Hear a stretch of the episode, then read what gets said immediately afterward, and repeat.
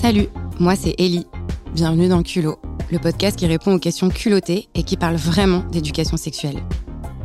Ici, on déconstruit les clichés, les idées préconçues, on cherche des réponses et surtout, on ne juge pas. Dans cet épisode, on va parler d'orgasme, ou plutôt de plaisir et d'orgasme. Vous en avez peut-être déjà eu un, et si c'est le cas, c'est sûr que vous vous souvenez de votre tout premier orgasme. Moi, j'avais 17 ans, c'était avec un garçon.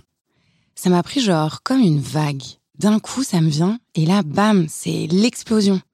Je dirais même la révélation. C'était pas la première fois que j'avais un rapport sexuel ou même que je prenais du plaisir. Mais là, ce truc, c'était vraiment ouf. Alors j'ai appris que 17 ans, c'est l'âge moyen du premier orgasme en France. Moi, ce premier orgasme, il a clairement marqué le début de ma prise de possession de ma sexualité et de ma découverte du plaisir. Mais en fait, orgasme, plaisir, sexualité, c'est quoi la différence? On confond souvent les trois concepts. Alors, avant de commencer, revoyons les bases. La sexualité, ça regroupe les pratiques, qu'elles soient reproductives ou non, et qui mobilisent des mécanismes physiologiques, genre une érection. En gros, la sexualité, ça va de kiffer le parfum de ton crush à t'endormir après un orgasme. Donc c'est pas forcément lié à nos organes sexuels ni à la reproduction. Et dans la sexualité, il y a le plaisir et l'orgasme. Le plaisir, lui, il peut venir du corps ou de la tête, mais il n'est pas seulement sexuel. On peut ressentir du plaisir après un bon repas, ou moi par exemple quand je me tape des barres avec mes potes. Bref, c'est quand on produit des hormones similaires à celles qui sont produites pendant le sexe, comme les endorphines.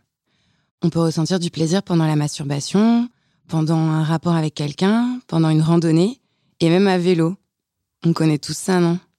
L'orgasme, c'est une sorte de grosse décharge d'hormones dans le corps. On peut avoir un orgasme pendant le sexe, mais pas que.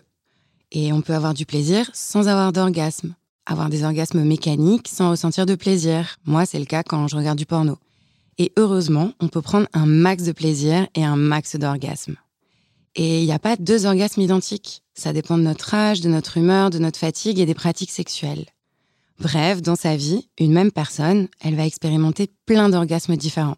Mais en gros, ça peut ressembler à une vague, qui est une sorte de contraction régulière, à un volcan, qui est un seul mouvement qui explose et qui s'étend dans tout le corps, ou même à une avalanche. Et là, ça démarre avec une intensité hyper élevée qui perd progressivement en force.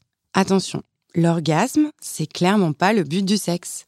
Le but du sexe, c'est le plaisir. L'orgasme, c'est un plus qui arrive au cours des rapports. Un peu comme la cherry on the cake. Ça arrive comme les rires, comme les pertes d'érection, de désir, ou même les paix. Et c'est pour ça que simuler un orgasme, bah, ça sert à rien. Surtout que près de la moitié des gens qui a déjà simulé un orgasme le fait pour ne pas faire de peine à son partenaire. Comme si c'était un truc obligatoire. Alors qu'il peut y avoir plein de raisons pour lesquelles on n'a pas d'orgasme. Et puis, c'est un travail d'équipe. Si t'as vraiment envie d'en avoir un, bah, tu peux le dire à la personne avec qui t'es, et vous pouvez essayer de trouver ensemble comment te faire jouir. Mais c'est aussi totalement OK de ne pas avoir d'orgasme. Le problème, c'est aussi le manque de ressources pour découvrir et explorer le plaisir, surtout quand on a une vulve. Alors j'ai appris qu'il y avait des écarts selon les genres. Ça s'appelle le masturbation gap. En fait, ça veut dire que les hommes, se masturbent deux fois plus souvent que les femmes. Et ces écarts, ils peuvent être dus aux hormones, comme la pilule contraceptive qui peut avoir un impact sur la libido, mais ils viennent aussi de tabous sociétaux et d'absence de représentation, d'éducation et de discussion autour des plaisirs de la vulve. Bref, la sexualité, c'est un truc formidable. Et ça t'appartient. Chacun et chacune a son rythme. C'est une aventure. Ça peut prendre des années pour trouver son propre chemin dans sa sexualité. Mais l'important, c'est de garder en tête que la sexualité, c'est une activité de plaisir, quelque chose d'agréable, qui nous fait du bien.